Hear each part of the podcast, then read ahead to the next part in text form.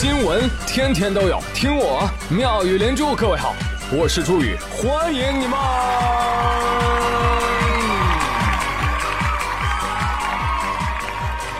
谢谢谢谢谢谢各位的收听啦！九月九月，你要对我好一点，对我好一点。我说了算，你得听我的啊！九月必须得有奇迹。周琦说：“好嘞，我给你奇迹。别以为场面稳了，我偏要输，也没有别的意思，就教你们一个道理：人生没有一帆风顺。”说说昨天晚上的篮球世界杯小组赛第二轮吧。这是周琦创造的奇迹。还剩最后十二秒左右的时候呢，中国队领先波兰队三分，而且球权就在中国队手里。你看看这场面，那不稳赢？还有谁不服啊？就在那时，我们的超级巨星周琦周一版。为什么他叫周一版呢？他作为一个臂展两米三三的人，我的天哪，在里约奥运会上场均一个篮板啊，有的时候还要躲篮板球，我的天哪！好了，黑料不多说啊，毕竟昨天的比赛，周琦的开场还是不错的啊，前三局打的也还行。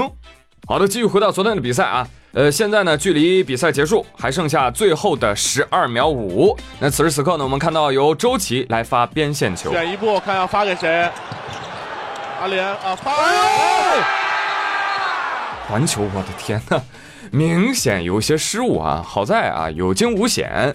对方犯规啊，球权依然在我方，要要吸取刚才那次边线球啊，几乎失误的教训。对，好的，此刻由周琦第二次发边线球，而场上的时间呢，只剩下最后的七秒了。好的，周琦发出了一，周琦选择了基地传球，我的天哪，这种传球球速太慢了，波兰队的防守队员一个抢断上篮，我的天哪，你神经病啊！而看到这一幕，场边的姚明姚主席是直摇头啊。这就是新成语“摇头叹气”的典故。好的，一边我们再说到这个比赛呢，杀入到加时阶段。好的，朱琦，朱琦已经将防守队员甩到了身后，他现在直面篮筐。好的，接下来只要把球放进去就可以了。我们看到场边的中国队球员已经起立，准备庆祝了。周琦说：“嗨。”别以为稳了，我偏要输，要输输输输！他他他他他，脱手了。啊，对，球飞出去了，篮筐都没碰一下，哭了。哎呀，真的是最后的关键阶段呐！哎呀，三分惜败啊！朋友们，你知道什么叫痛苦吗？这个世界上最大的痛苦不是我输了，而是我本可以赢。知道吧？所以一瞬间你会发现你的朋友圈都在骂，都在骂一个人叫周琦的人。这个年轻人可算是出圈了啊！然后引来了更多人的疑问：哇，周琦是谁呀？好了，现在你知道了吗？波兰队著名篮球运动员周琦。嗯，可能我们中出了一个叛徒啊。哎呀，我认为昨天的比赛啊，这个波兰队呢总体打得还不错啊，但是太依赖周琦了。哎，反正我也是个伪球迷啊，我就喜欢看看关键的赛事，凑凑热闹，所以不禁想问一下专业的球迷啊，哎，你们跟我讲讲他当初是怎么被火箭队给选中的啊？是能力啊，心理素质啊，啊，顶撞阿联的脾气啊，还是把姚明打摇头了的魔法呢？啊，怎么回事 啊？周琦，你说实话，你是不是买球了昨天？哎。当然，我也知道很多人都在劝说，哎呀，竞技体育不就这样吗？胜负难料嘛，对不对？嗯，我觉得有道理。所以大家也不要再骂周琦了。你们没有看到他去美国的努力吗？人家每天训练多辛苦，一个人压力多大，你们看见了吗？反正我是没看见。但是当比赛结束之后呢，苦撑全场二十四分八个篮板，带队拼到最后一刻的阿联，易建联还特意发了条微博说。说如果不能在失败的时候站在一起，我觉得未来也不会走向成功。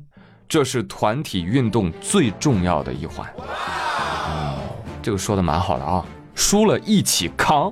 但不好意思啊，我是观众，我就不扛了。先毕竟骂也骂了，我们这叫恨铁不成钢。你不要在球场上松松垮垮，你时刻要绷紧精神，奋战到最后一刻。对呀。当然了，这只是广大网友的建议。但是有些太毒舌的话呢，周琦也别把它当回事儿，对不对？我们还远没有到绝望的时候啊，要绝望也要等到九月四号晚上过后再绝望，好吗？最后一场小组赛对阵委内瑞拉，赢就出线，输就回家。明天晚上见分晓，加油，中国男篮！熟悉篮球的朋友也可以在节目下方留言预测一下下一场能否击败委内瑞拉呢？我相信还是可以赢的啊，可以赢的。嗯，加了个油。好了，哎，从昨天晚上比赛就看出来了，九月啊对我们不太好，是吧？九月你听到了没有？你得听我们的，九月必须得有奇迹。你比如说吧，啊，比如说，呃，驾校老师都不准凶我。不但不生气不发脾气，还要不停的彩虹屁。你是我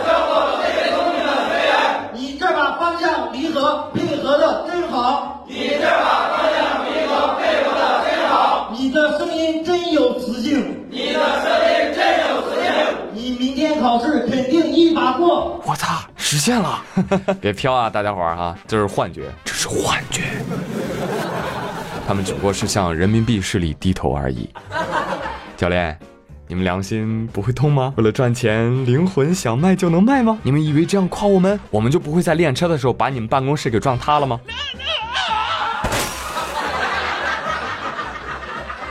哎，该怎么着还得怎么着，是不是啊？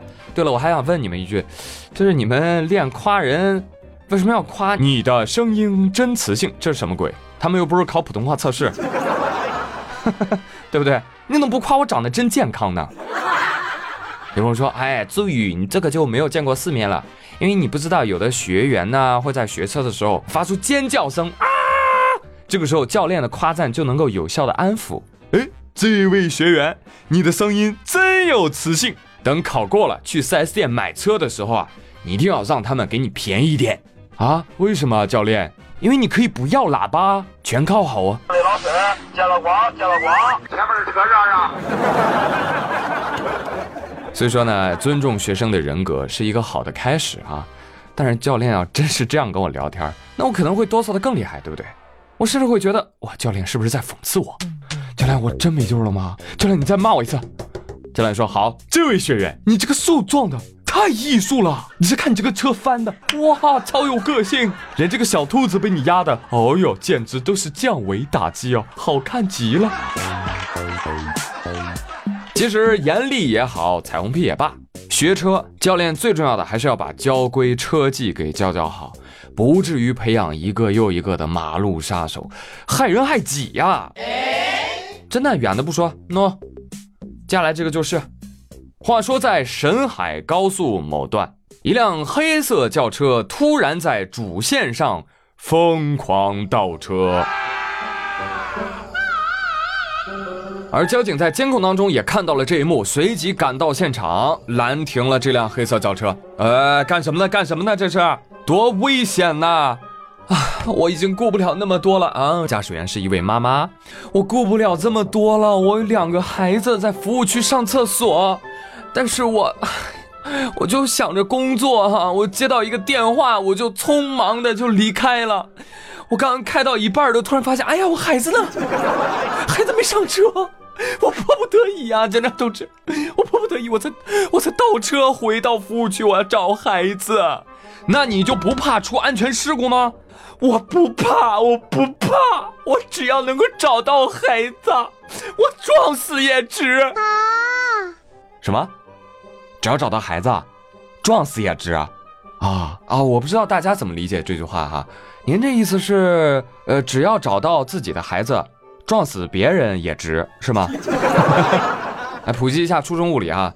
这位女士如果倒车时速是三十，高速上正常行驶的车辆速度是一百二，那一旦发生碰撞，它们的相对速度是多少？是相加啊，不是相减。一百五十公里每小时，就这个速度，谁撞谁散，全村吃饭。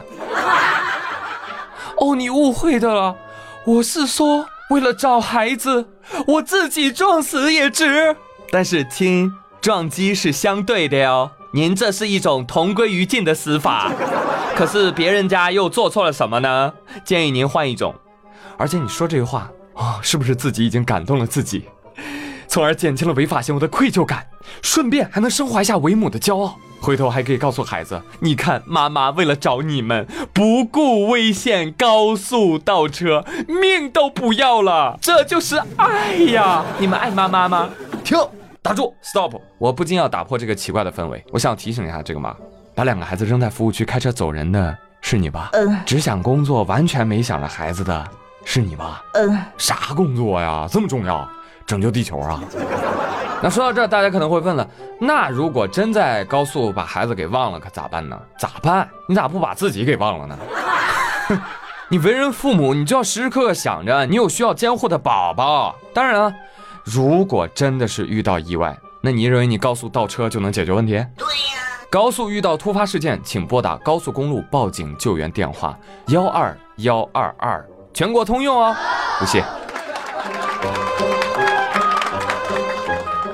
好了，哎，不再吐槽这个孩子他妈了，哎，要不然会显得宇哥很残忍的样子啊。对，不能怪这位妈妈啊，但总得有人负责，怪谁呢？怪怪怪怪怪怪手机。哎，对喽，就是现在手机吧，太智能了，太好玩了啊，吸引人，全情投入，自然就放了，对不对？你像我，我也是，自从用了智能移动电话之后，我的智能、移动和电话都在减少。